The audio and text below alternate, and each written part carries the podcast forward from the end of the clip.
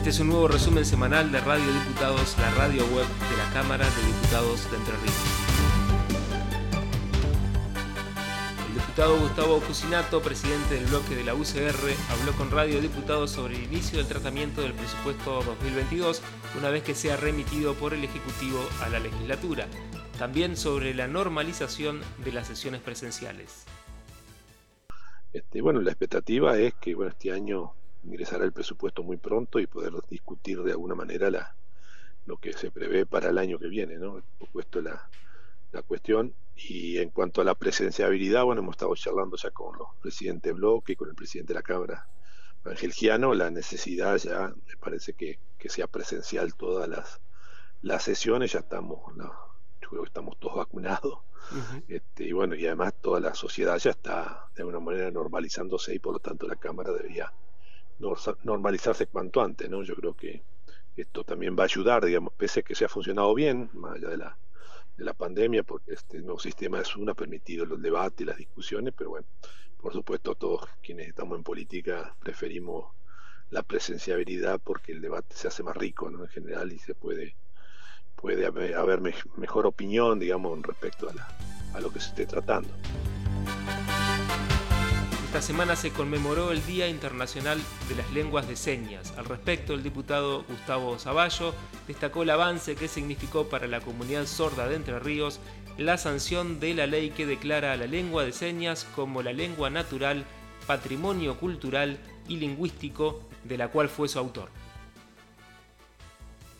Nosotros pudimos dar sanción a la ley que hoy ya es la ley 10.837 que como bien decías declara lengua natural, patrimonio cultural y lingüístico a la lengua de señas, en virtud de un trabajo fundamentalmente donde se va articulando y escuchando y reuniéndose con, distintos actores. En el caso de lo que fue el proceso de producción de este proyecto de ley, hoy ya ley, juntamos con, con gente de la Asociación de Sordos de Paraná, posteriormente también con, con EMALSA, que es otra asociación más eh, ya provincial.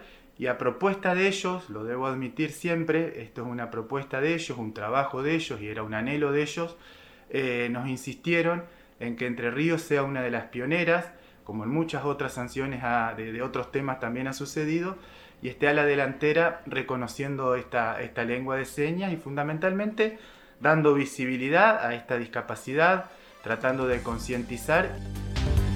Durante la semana se desarrolló una nueva edición del ciclo Alas, Cultura desde el recinto, por las redes de la Cámara de Diputados. En esta ocasión fue una propuesta de trap y música urbana. Escuchamos a Enzo González, joven músico de Concordia. Eh, nada, nosotros básicamente somos un grupo que nos dedicamos principalmente a hacer música urbana, pero sin embargo no nos cerramos tanto a eso.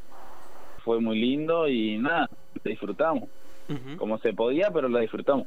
Eh, para que tenga una idea, eh, el último show que hicimos antes de la pandemia estaba toda la gente como que parada, saltando, y es como que esa es la energía de, de, este, de este género. La diputada Silvia Moreno, la primera vicepresidenta mujer de la Cámara de Diputados, reflexionó sobre los avances en materia de paridad de género en el marco del Día de los Derechos Políticos de las Mujeres, en conmemoración de la promulgación del voto femenino. En Feliciano por primera vez hubo una mujer intendenta que es quien le habla. A partir de ahí se dio la, posibilidad de la incorporación de muchas mujeres también en el ámbito eh, político de la ciudad, tanto de funcionarios como de concejales.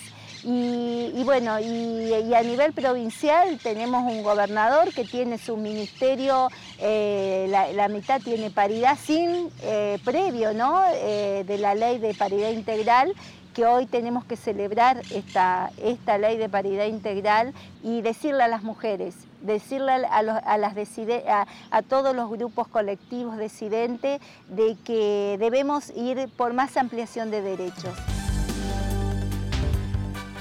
Comisión de Asuntos Municipales y Comunales se reunió nuevamente para avanzar en el trabajo de consensuar las modificaciones en el articulado de la Ley de Régimen Municipal. También sesionó la Comisión de Recursos Naturales y Ambiente y la de Educación, Ciencia y Tecnología para avanzar en distintos proyectos referidos al cuidado del medio ambiente. Podés buscar nuestros contenidos en Spotify y escucharnos en hcder.gov.ar. Este fue un nuevo resumen semanal de Radio Diputados, la radio web de la Cámara de Diputados.